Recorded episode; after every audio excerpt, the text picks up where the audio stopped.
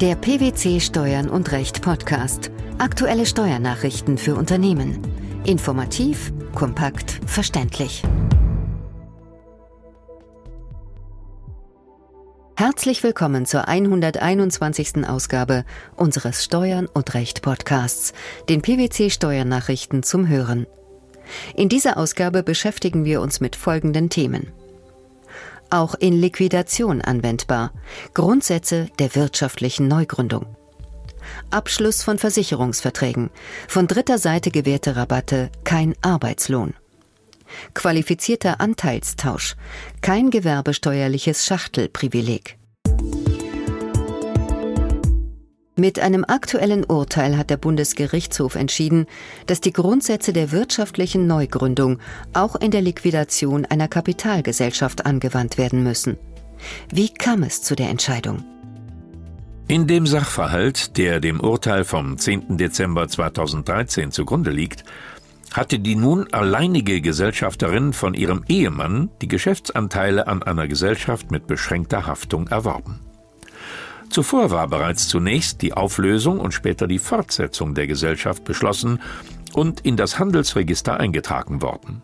Mit dem Erwerb des Geschäftsanteils war unter anderem die Änderung der Firma vorgenommen worden, die später erneut geändert wurde. Schließlich wurde das Insolvenzverfahren über das Vermögen der GmbH eröffnet. Der Insolvenzverwalter war der Auffassung, die alleinige Gesellschafterin hafte wegen fehlender Offenlegung der wirtschaftlichen Neugründung nach den Grundsätzen der Unterbilanzhaftung. Die Vorinstanzen gaben der Klage statt, der Bundesgerichtshof hingegen hob das Urteil im Revisionsverfahren auf und verwies die Sache an die Vorinstanz zurück. Was war der Grund für dieses Vorgehen? Der Bundesgerichtshof bestätigte in seinem Urteil seine bisherige Rechtsprechung zur wirtschaftlichen Neugründung. Danach gilt, dass im Fall der Aktivierung von Vorratsgesellschaften oder von sogenannten Altmantelgesellschaften die Gesellschafter bei unterbliebener Offenlegung einer wirtschaftlichen Neugründung nur unter einer Voraussetzung haften, und zwar dann, wenn und soweit zu dem Zeitpunkt, zu dem die wirtschaftliche Neugründung entweder durch die Anmeldung von Satzungsänderungen oder durch die Aufnahme der wirtschaftlichen Tätigkeit erstmals nach außen in Erscheinung tritt, eine Unterbilanz besteht. Nach der Auffassung des Bundesgerichtshofs stellen sich außerdem auch die mit der wirtschaftlichen Neugründung verbundenen Probleme eines wirksamen Gläubigerschutzes. Was bedeutet das? Das betrifft sowohl die Aktivierung einer Altmantelgesellschaft, die durch die Aufgabe des bisherigen Geschäftsbetriebs entstanden ist, als auch die Verwendung einer Altmantelgesellschaft in Liquidation, bei der die Abwicklung nicht weiter betrieben wurde. In beiden Fällen bestehe die Gefahr der Umgehung der Gründungs- und speziell der Gläubigerschutzvorschriften in Form der Kapitalaufbringung. Die Folge?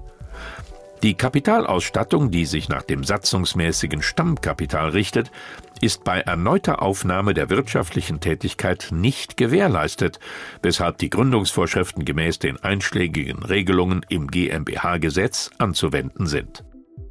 In dem vorliegenden Fall konnte nicht festgestellt werden, ob die wiederbelebte Gesellschaft eine bloße Hülle war oder ob sie in irgendeiner Weise noch aktiv war und sich ihre Fortsetzung daher lediglich als Umorganisation oder Sanierung darstellte.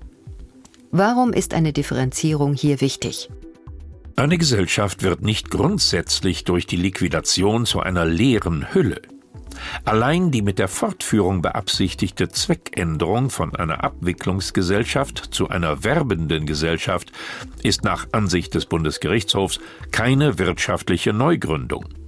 Nur wenn über einen längeren Zeitraum keine erforderlichen Liquidationsmaßnahmen mehr vorgenommen wurden, kann von einer leeren Hülle und somit von einer wirtschaftlichen Neugründung ausgegangen werden. Welche Auswirkungen hat das Urteil für die Praxis? Die Entscheidung des Bundesgerichtshofs ist zu begrüßen, weil sie durch die Konkretisierung des Tatbestands eine gewisse Rechtssicherheit in Bezug auf die Aktivierung einer sich in Liquidation befindenden Kapitalgesellschaft darstellt. Gesellschafter von Kapitalgesellschaften, die im Fall der Aktivierung von bereits bestehenden, aber inaktiven Kapitalgesellschaften eine Unterbilanzhaftung vermeiden wollen, sollten, unabhängig davon, ob sich die Kapitalgesellschaften in Liquidation befinden, kritisch prüfen, ob die Grundsätze der wirtschaftlichen Neugründung anzuwenden sind. haftet eine AG für Lohnsteuer auf Rabatte, die ihren Mitarbeitern von dritter Seite, nämlich von zwei Versicherungsunternehmen, beim Abschluss von Versicherungsverträgen eingeräumt wurden? Diese Frage hatte der Bundesfinanzhof zu klären. Wie stellte sich der Sachverhalt dar? Die AG als Klägerin war an den beiden Versicherungsunternehmen mittelbar wesentlich und unmittelbar mit 9 Prozent beteiligt. Bezüglich der Rabatte bestanden aber keinerlei Vereinbarungen oder Absprachen zwischen Klägerin und Versicherungsunternehmen. Die gewährten Rabatte des einen Unternehmens stammten sämtlichen Innen- und Außendienstmitarbeitern aller deutschen Versicherungsunternehmen offen. Außer an die Zugehörigkeit zur Versicherungsbranche waren sie an keine weiteren Bedingungen geknüpft. Die von den anderen Versicherungsunternehmen gewährten Rabatte wurden nicht nur aktiven Mitarbeitern und Pensionären des Versicherungsunternehmens, sondern auch Beschäftigten anderer Unternehmen gewährt. Einzige Voraussetzung war insoweit die Betriebszugehörigkeit zu einem dieser Unternehmen. Das Finanzamt vertrat nun die Auffassung, es handele sich bei den gewährten Rabatten um Lohnzahlungen durch Dritte und nahm die Klägerin in Haftung. Das Finanzgericht hatte sich dieser Auffassung angeschlossen und die Klage abgewiesen. Wie sahen die obersten Finanzrichter den Fall? Anders als die Vorinstanzen sah der Bundesfinanzhof in den den eigenen Arbeitnehmern eingeräumten Rabatten keinen Arbeitslohn, da sie auch Arbeitnehmern nicht verbundener Unternehmen gewährt wurden. Es sei höchstrichterliche Rechtsprechung, dass Rabatte, die ein Arbeitgeber nicht nur seinen Arbeitnehmern, sondern auch fremden Dritten einräume, bei den Arbeitnehmern keinen Arbeitslohn darstellen. Dies umso mehr, wenn es, wie hier, um von dritter Seite gewährte Preisvorteile gehe. Denn bei Leistungen Dritter liege Arbeitslohn nur vor, wenn sich aus den Umständen ergebe, dass die eingeräumten Vorteile nicht auf eigenwirtschaftlichen Interessen dieser Dritten gründen, sondern die für den Arbeitgeber erbrachte Arbeitsleistung entgelten sollen. Im Streitfall sprach jedoch nichts dafür, dass die den Arbeitnehmern der Klägerin eingeräumten Rabatte als Vorteil für deren Beschäftigung gewährt werden. Wie schätzte der Bundesfinanzhof den Sachverhalt stattdessen ein? Nach Meinung des Senats liege es vielmehr nahe, dass die rabattgewährenden Dritten, im Streitfall also die beiden Versicherungsunternehmen, sich durch die Vorgehensweise aus eigenwirtschaftlichen Gründen einen attraktiveren Kundenkreis erschließen wollten. Ferner bestanden keine Vereinbarungen zwischen Klägerin und Versicherungsunternehmen, aus denen ein Zusammenhang mit den individuellen Dienstverhältnissen abgeleitet werden konnte. Vorbesitzzeiten einer im Privatvermögen gehaltenen Beteiligung, die durch einen unterjährigen mehrheitsvermittelnden qualifizierten Anteilstausch in eine Kapitalgesellschaft eingebracht wurde, sind bei Prüfung des stichtagsbezogenen gewerbesteuerlichen Schachtelprivilegs nicht anzurechnen. So urteilt der jüngste Bundesfinanzhof. Um was handelt es sich bei einem qualifizierten Anteilstausch? Der Begriff des sogenannten qualifizierten Anteilstauschs geht auf das Umwandlungssteuergesetz zurück und liegt vor, wenn durch den Anteilstausch die Mehrheit an einer Kapitalgesellschaft erworben wird. Ein solcher Anteilstausch war nun Gegenstand der gerichtlichen Erörterungen beim Bundesfinanzhof, konkret im Zusammenhang mit dem gewerbesteuerlichen Schachtelprivileg für die von der erworbenen Gesellschaft am 28. Dezember 2009 erfolgte Gewinnausschüttung. Welcher Sachverhalt lag dem Verfahren zugrunde? Der Alleingesellschafter der am 26. November 2009 gegründeten Klägerin einer GmbH hatte zuvor die schon länger in seinem Privatvermögen gehaltene hundertprozentige Beteiligung an einer weiteren GmbH, der B GmbH, im Zuge der bei der Klägerin am 21. Dezember 2009 erfolgten Kapitalerhöhung zum Buchwert eingebracht. Am selben Tag übertrug der Alleingesellschafter seinen Geschäftsanteil an der B GmbH mit sofortiger Wirkung auf die Klägerin. Das Finanzamt sah die Voraussetzungen des gewerbesteuerlichen Schachtelprivilegs in 2009 als nicht erfüllt an. Folglich rechnete es die körperschaftssteuerlich befreiten Gewinnanteile mit 95 Prozent, das heißt unter Berücksichtigung des fünfprozentigen Betriebsausgabenabzugsverbots gemäß den einschlägigen Regelungen im Körperschaftssteuergesetz dem Gewerbeertrag wieder hinzu. Anders als die finanzgerichtliche Vorinstanz teilte der Bundesfinanzhof die Ansicht des Finanzamts. Was führte den Bundesfinanzhof zu seiner Einschätzung? Letztlich war entscheidend, ob die Klägerin zu Beginn des Erhebungszeitraums an der B GmbH beteiligt war.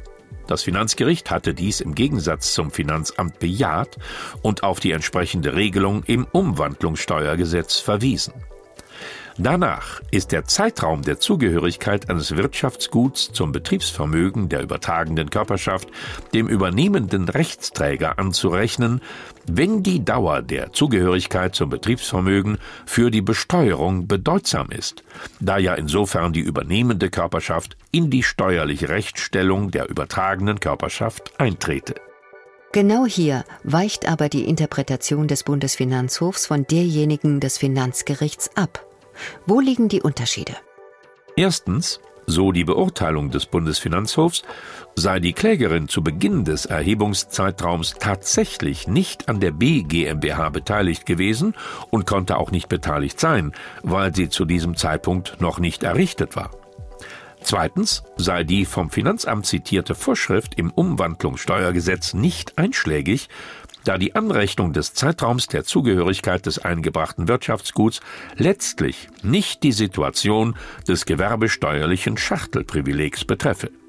Denn dafür sei der Beginn des Erhebungszeitraums also ein Zeitpunkt und nicht ein Zeitraum Rechtsfolgen auslösend. Und drittens, so der Senat, sei Paragraph 4 Absatz 2 im Umwandlungssteuergesetz als spezifische Ausnahmevorschrift konzipiert und einer erweiterten Auslegung nicht zugänglich. Die Grundsätze der wirtschaftlichen Neugründung bei Liquidationen, die lohnsteuerliche Behandlung der von Dritten gewährten Rabatte sowie der qualifizierte Anteilstausch.